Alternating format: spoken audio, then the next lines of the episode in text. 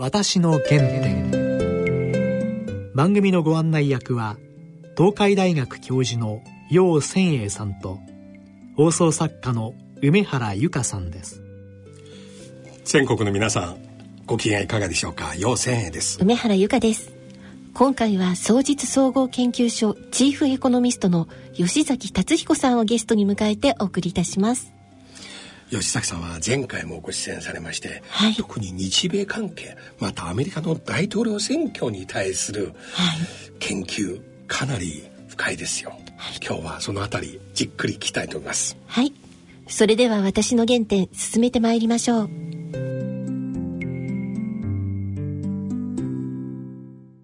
私の原点吉崎さん、今日よろしくお願いします。はい、よろしくお願いします。前回この番組お出にいただきまして、えー、あの頃、競馬のお話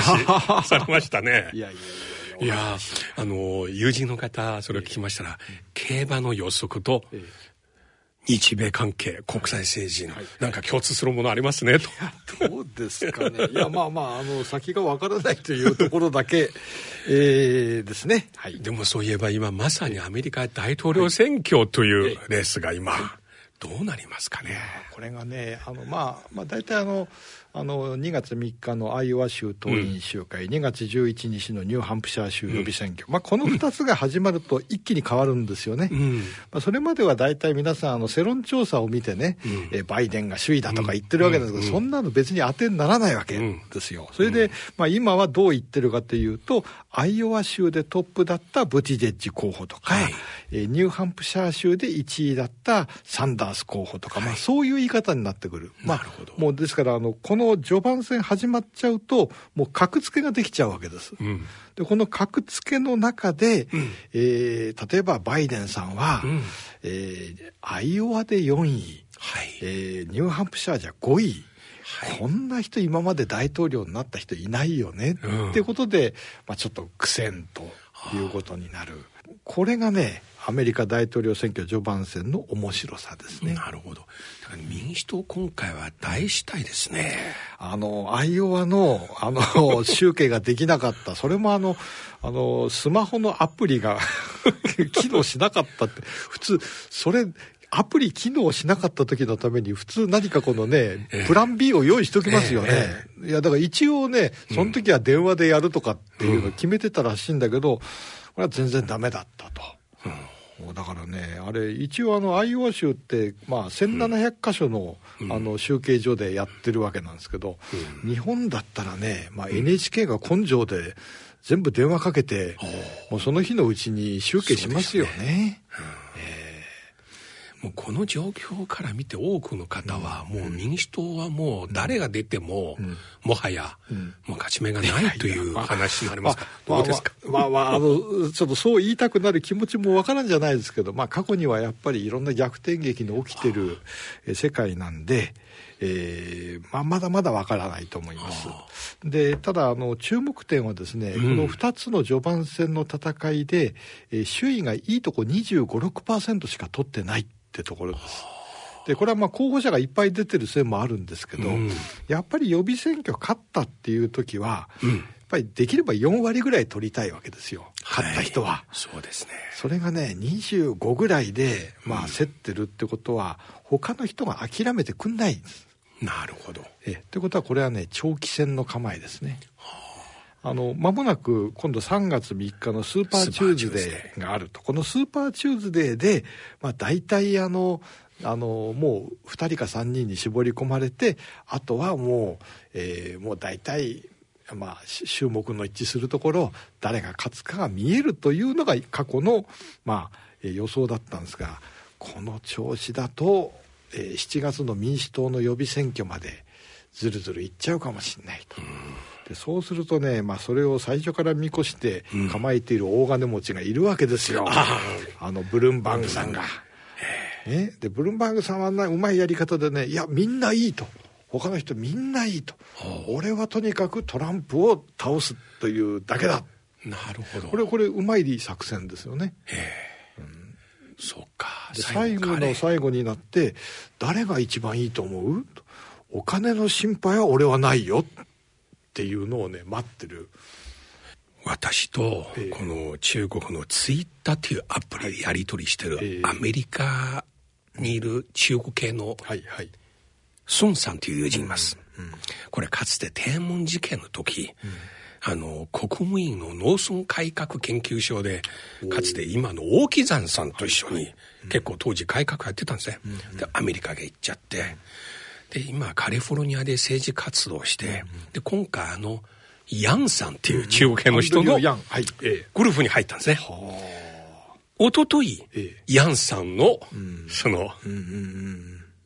離脱ですか離脱、とともに彼もツイッター上で、私はこれで、え、もう地元に戻ります。と言いながら、これからは、ブルンバーグの彼に期待するしかない。彼は保守層の票を取ってくれるだろうと。こう言ったんですよ。ど。うですか？いやいやあのねそれはすごく大事なことで、ええ。今回2020年の大統領選挙って民主党は、まあ、そのアンドリュー・ヤンさんのような、普通だったら絶対そんなのお前受そうですよね。かるわけないからやめとけという人が出てるんだ、うん。これはなぜかというとアジア系の票をとにかく巻き込みたいんですよ。はい。でそれでえ黒人票ヒスパニック票、もうみんなに競ってもらって、えーとにかく草の根のもう参加者を増やさなきゃいけないと、えーそうすれば絶対的にあの共和党に対して有利だと、うん。えーこれがあの民主党の戦略なんで、うん。えー一見無駄玉を売ってるように見えるけれども最悪ここであのあアジア系の候補者がこんなに頑張ったってことは4年後8年後には絶対効いてくると。いや、かなりヤンさん後半、すごいし、順位上がったんですよ。いやいやあのね結構しぶとくて面白い動きだったですよね、だからあのこういうで世の中には多分その今例えば18歳ぐらいだけれども、えーここでいや選挙って面白いと思った人たちが4年後8年後にまた戻ってくるかもしれないとだからそれはねあのいいわけなんです。でそのそのためにはですね、えーアンドリュー・ヤンが撤退したじゃあもう俺は知らねえっていうふうにみんながなっちゃうと困るわけなんです。いやあの彼はダメだったけどじゃあ次に俺はブルンバーグさんを応援すると。これがあの、まあ、民主党の2020年戦略なわけですよ。私ね、12月、その、彼に誘われたアンドリュー・ヤンさんの、その集会、見に行きましたよ。そこでこの帽子も、え 一つ買いましたけども、ええ私最初正直結構あの人多少、まあ無知というか馬鹿にしてたんですよ。だから一人一千ドル配るとか、ああのあの人の彼の政策はそうなんですよね。なんかね、ええ。それはおかしいじゃないかと。ええ。でもね、話聞いたら、自分は、ウォーレンスパークさんとか、サンダースさんとは違うと。あんなトランプ、完全否定ではない。一方、もう、トランプ支持層とも違う。という、ポジションで喋ってる。で、彼が主に攻撃してるのは、大手 IT 会社。つまり、アマゾン。あとは、この、タクシーの、この、ウーバー。ウーバー。はい。こういうか会社が納税せず、日本、アメリカの雇用を壊してると。それでいいのかと。あの話で拍手起きたの。ああいや確かにあのウーバーの運転手なんてかわいそうなんですよね。あの会社の人間なのかどうかっていう訴訟。えーいやいやだから結局保険とかの拉致外になっちゃってて、えーもう本当にあのもう日本でいう非正規の使い捨てみたいな形になってて、まあ、だから今アメリカ一見あの失業率低くなってるからいいじゃないかって言われてるけれども、でも実はその中にはそのアマゾンの配達員とか、うん。ウーバーの運転手さんとか、本当はもっと正規の雇用で雇われたいけれども、まあやむなく、えーまああのまあ2つ目の仕事3つ目の仕事で掛け持ちしてるっていうのが結構入ってるんですよね。あの、今おっしゃったケースね、結構カリフォルニアではね、いっぱい出てます。かつて正社員として、家を買えないけれども、マンション借りることできたんですよ。それで仕事を失ったらマンション借りようと思ったら、家賃の5倍の年収っていう証明書を出せって。はそうしないと貸してくれない。今あのサンフランシスコのあの問題ねあのホームレスがすごく増えちゃってて,、てます。でもみそれはなぜかっていうとみんながお金持ちになっちゃって家賃が上がりすぎちゃったでまあねあのシリコンバレーに勤めてる人はいいけど、えー、そこからあのはみ出しちゃった人たちは本当に行き場がないんですよ、ね、そうなんですよ。で今のままでは、うん、スーパーチューズデーはどんな感じになりますか？あえー、これも本当にね あのやっぱり、えー、ブルンバーグさんがとにかくあの懐が深いんで。むちゃくちゃいっぱいの週にあのスタッフを雇ってなるほど、えーまあ、ですからやっぱ彼の動きは、まあ、台風の目ですね、はあ。えー、金もあるし、えー、あとやっぱりあのカリフォルニアみたいなところで、えー、サンダースさんがどれだけ取るか、うんうん、で、えー、やっぱり今の民主党っていうのはこの左派と中道の亀裂っていうのがすごく大きな問題ですね、はい、えー、だから最終的にどっちかに修練するにしても反対側が必ずそれに協力してくれなきゃいけない。うんまあえー、当初の見通しではですね、うん、やっぱりそうは言ってもバイデンさんでしょと、うん。一番頼りになるのは、うん、えー、トランプに一番勝てそうなのはバイデンさんよと思ってたら、そのバイデンさんがまあ失速しちゃってんで、はい、でそうかといってじゃあサンダースさんで本当にいいの、はい、でサンダースさんで統一になっちゃうとこれまたトランプさんが内心ニヤニヤ 笑いが止まらないって感じですよね、だから特にあのカリフォルニアみたいな大きな州でサンダースさんがどこまで取るか、えー、これがやっぱり注目点だと思いますね、はい、カリフォルニアで中国系、また日系の方と話しましたら、はいトランプさん最初当選した頃とちょっと微妙に変わってるのはね、うん最初は結構反トランプでしたよ。うん今はカニカリフォルニアの民主党の知事のこの大麻許可とかね、はいはい、もう三納税しないで、もう大麻のアイスクリームとか、クッキーとか買えるんですね、えー、そこをまたアジア系の親たち、こういうのは結構ね、うん、嫌なんですよ。なるほどね。分かると日本人、中国人、まあ、大体勉強すごい子供勉強する、えー、アメリカ人の家よりね、えー、そこでまた微妙にね、うんいやあのこのカリフォルニア州の中の三大テーマっていうのがあって、ええ。ー、移民問題と環境問題と、はい、この2つは分かるんですよ。3つ目がとにかくこの今のあの、はい、あのマリファナの解禁問題、えこれちょっと我々としてはちょっと、ついていけないなって感じあるんですけど、ただこれ大テーマなんですね、あの現地では。もう去年からもういっぱいで売り始めましたよ、もう。街中で今。まあ、まあね、その医療目的ならともかく、うん、あの、だって日本ってこれ所持してるだけでも、もう大変なこと。もう犯罪ですからね。えー、でもあのカリフォルニアの中ではもう OK になっちゃって、えー、でそうするとねこの過去にマリファナの所持で捕まった人たちは、えー、釈放しなきゃいけない、うん、ででもそれはね連邦レベルではまだあの罪なんですよ。なるほど。だからカリフォルニアで持ってても OK、うん、であるいはアリゾナ州に持ってても OK、うん、じゃあカリフォルニアからアリゾナへ行く途中の飛行場にいたら、これ連邦法で逮捕されちゃう、うん、でこれは変でしょっていうのが、まあ、ね、まあ言われてみたらその通りなんですけど、これ結構今の民主党の中では大テーマで、そうですね、えーあの理屈はちょっとわからないことではないけど、つまりタバコのニコチンと比べたらという、そうそう、ね、そう言うんですよね。もうもうあのタバコの方がよっぽど害があると。そうです。あの、あんまり常習性もないと。うん、まあでも日本だと、いや、そのマリファナが取っかかりでどんどんあの過激な薬物にのめり込むことがあるから、もう絶対禁止なんで、これなかなかこの、ちょっと噛み合わない話なんですけれども。でもね、金持ちというか IT 貴族と呼ばれるニューリッチたち、最近どんどん産納税から出ちゃうんですね。カリフォルニアの税金が高すぎますよ。この民主党の政策。まあそうです。トランプ政権の現在の経済の局面どうご覧になりますか、うん、株価またどんどん上がってますね。感染症あるとはいえ。いや強いですね本当に。まああのちょっとまああのマーケットが図に乗ってるところがあっ、まあ、いくらあっても、まあ、また利下げしてくれるだろう。金融緩和期待みたいなのがあって、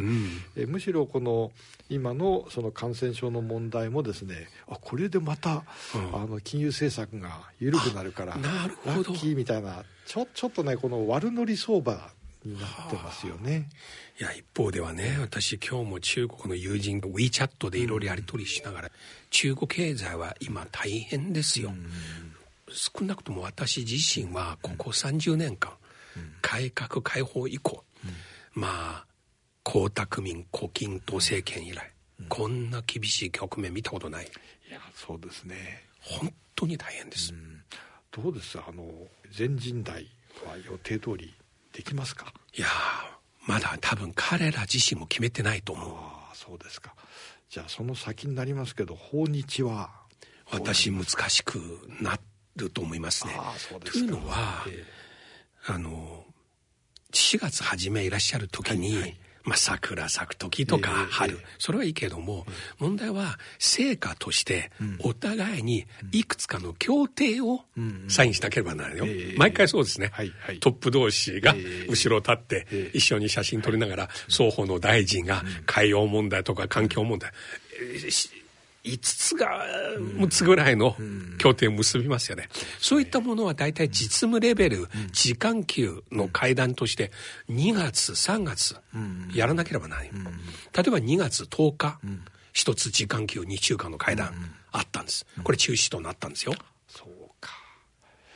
で、3月も一つが2つありますね。2月末も一つあります、えー、こういったものなくなってしまって、えー、ならもうパフォーマンスだけですね。なるほどね。ちょっと準備ができないと。あとは、えー、国民でこんなになくなっている3月の時点で感染者はおそらくひょっとしたら10万人超えちゃう可能性ありますね。そうすると死者は例えば3,000人、うん、そういう時まあ華々しいなんか歓迎セレモニー、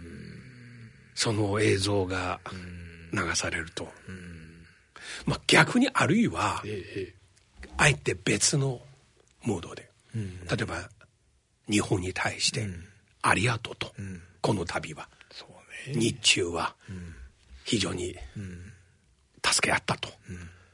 これを通して東アジアの相互依存、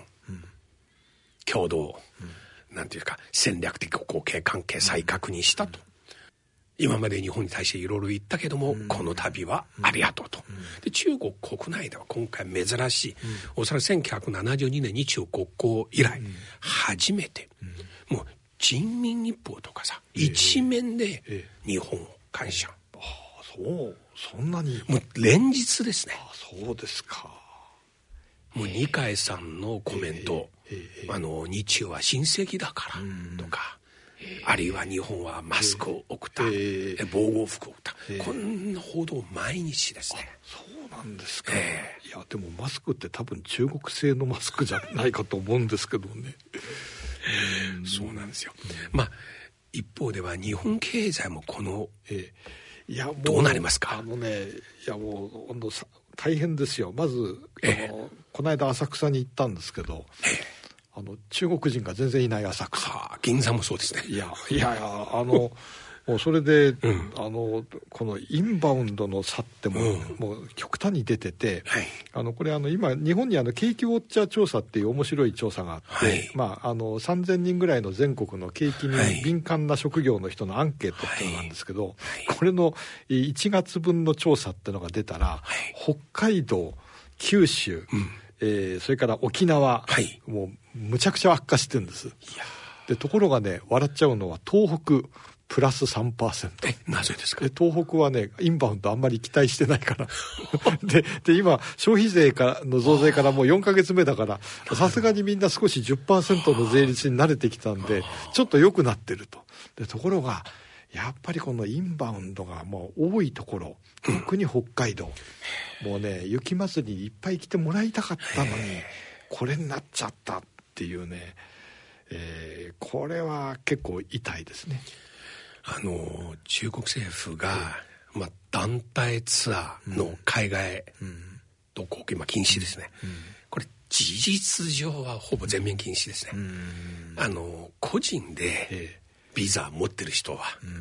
少ないですよ、まあそっか。そりゃそうですよ、ね、これほとんど日本に来るのはツアーじゃないですか。そっか。これはもう当面、はい、でまた日本も今勧告出しましたね、中国全域に対して、そうするともう行きも帰りも、飛行機、もうガラガラですね。いやいやでも私も今回初めて知りましたそんな武漢なんて日本の領事館もない町に全日空が毎日飛んでたって。そんなにでまた日本人がいっぱい住んでて。いやいかにねこれ日中の経済の相互依存関係が進んでてそ,、え。それからまあサプライチェーンの問題がもうあって、ええー、おかげであの日産の九州の工場なんか止まっちゃってるわけですよね。だからこれ一体どの程度早く、えー、手回しできるのか、うん、震災からもう9年経ちますけれども、うん、もうあの最近の日本こういうことの連続で、うん、えー、どこそこからのあの供給が途絶えました、うん、じゃあどうするんですか、うん、いやそれ何も考えてなかったなんてことを言うと、バカじゃないのかと。こんな世の中なんだから、ちゃんとその,、あのいざという時のいろんな手や手立て考えておけよっていう、そんな時代になっちゃっててですね。このサプライチェーンの問題も、えー、このあと3月4月、えー、悩ましいことになってくると思いますね。あの昨年の日本にいらっしゃる外国人観光客の数は、日韓関係の悪化で韓国人の方だいぶ減りましたよね。そうですね。ということは中国は結構引きたので結局年間950万人ですよ。えー、だって日本って昔えー、全体インバウンド全体が2011年の時点は600万人とかだったんですから 中国だけで950万人来る時代ってもう。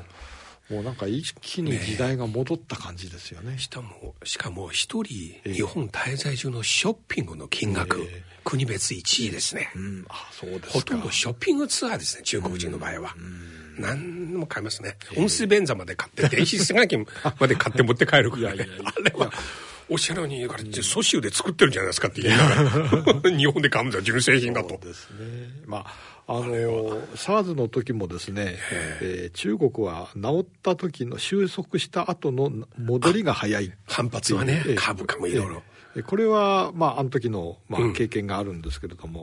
うん、まあ、そういう意味では、この今の、この、えー、コロナウイルス、うん、どこで収束するか。そうですね。あの、まあ、4月から6月ぐらいで収束するっていうのが今の多分、まあ、気温が上がったらとか言いますけど、えー、の、まあ、見通しで、うん、ただしやっぱそれよりも後ずれする恐れもあるそうです、えー、それ両方見とかなきゃいけないでしょうね。あの SARS の経験から言えば、うん、まあ暖かくなると自然で消滅しますよと、ウイルスは、まあ外に置いたらまあ数時間しか生存できない、だけど今回気になるのは、気温30度のシンガポールタイフィリピン、感染者出てますね。あそうですね。日本も今横浜のあの船、今大変ですけども、横浜気温18度19度。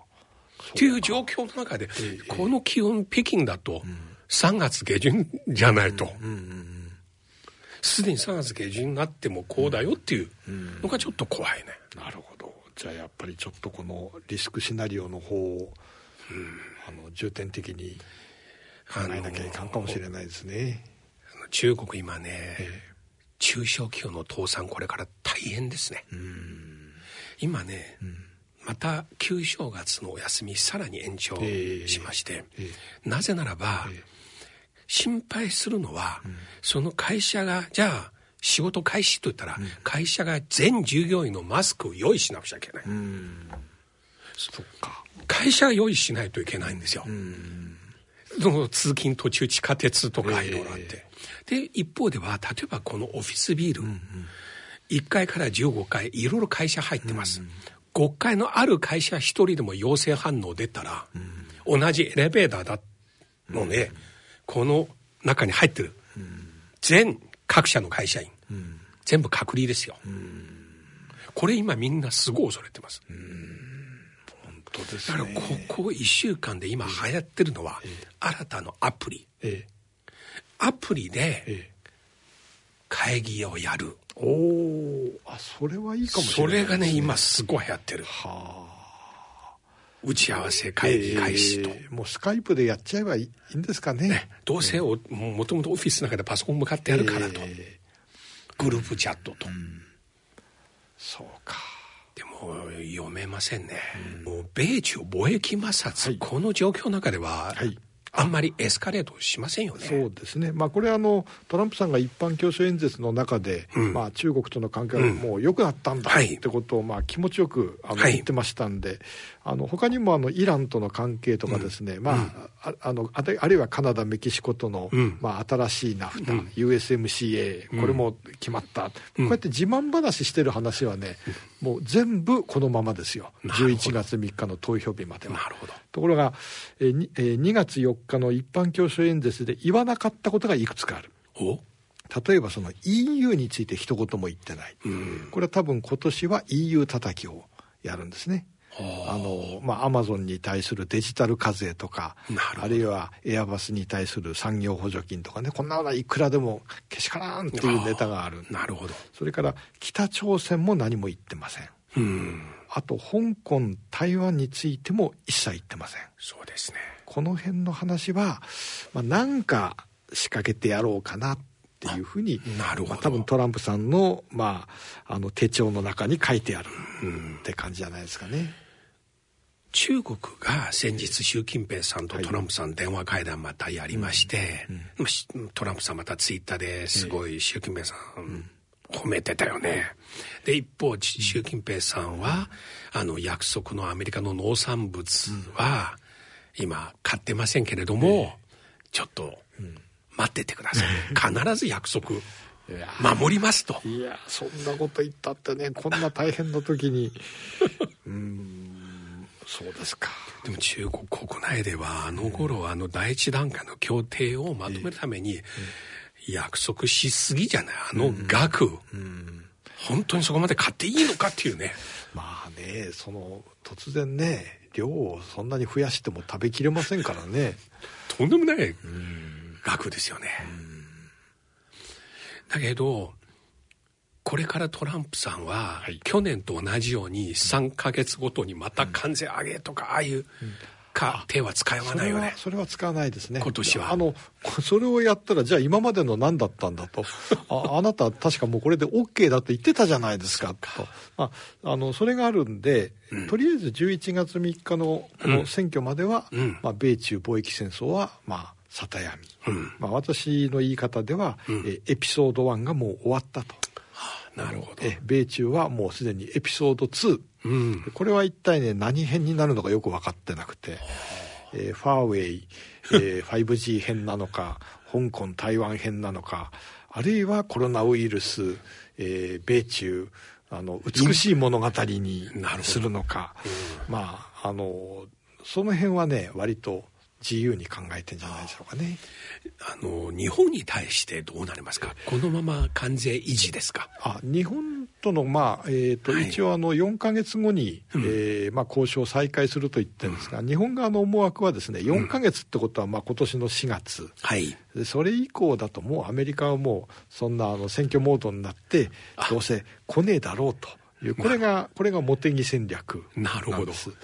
ただ、まあ、アメリカ側としてちょっと言いだ言われそうなのは、まあ、日米安保条約の負担、えーこれもっと増やせよと、うん。えーこういうことを言ってくるかと思います。なるほど。ただこの話は実はあの米日米の首脳間では散々出てて、でそのたんびに安倍さんがきちっと説明すると。はい。つまり米軍の日本の基地はすごく大事で、これがないとお宅はグローバル戦略ができないんですようん。っていうその説明をするとトランプさんなんて言う？それを言うと「心臓 You have a good explanation」お前説明うまいなって言うんですって。でそこの場ではそれで収まるけど、次にやったらまた同じ話が出てくると。いやいやー大変ですね。エピソードとして、2の部分をはい。少し予測がつきましたら、またはい。いらっしゃい。あ、ぜひ、はい。また呼んでください。近いうちに、はい。今日どうもありがとうございました。私の原点。わあ吉崎さんの話やはり新鮮で面白いですね。はいあの私はもう民主党の候補者の状況特にアイオワ州のねこの混乱を見てもう終わっちゃったかと思いましたが、はい、吉崎さんの話聞きますとやはりブルンバーグのオーナーまたこれからスーパージューズでどんな動き出るのかまだ目が離せませんね。元ニューヨーク市長のねブルームバーグさん台風の目になるとおっしゃってましたね。そうですね。また米中関係は去年と違って、はい、トランプさんは基本的にはまあ選挙までこのまま背を置くっていう感じ、まあ、新型肺炎の中でさすが中国に対して関税上げろって言ったらするのもちょっと難しいだろうという読みもなかなかはうん鋭いですね。はい。番組では皆様からのご意見ご感想をお待ちしていますまたこの番組はポッドキャストでいつでもお聞きいただくことができます。ラジオ放送では収まりきれなかったお話をお聞きいただけます。詳しくは番組のホームページにアクセスしてください。それではそろそろお時間です。お相手は陽千円と。梅原由香でした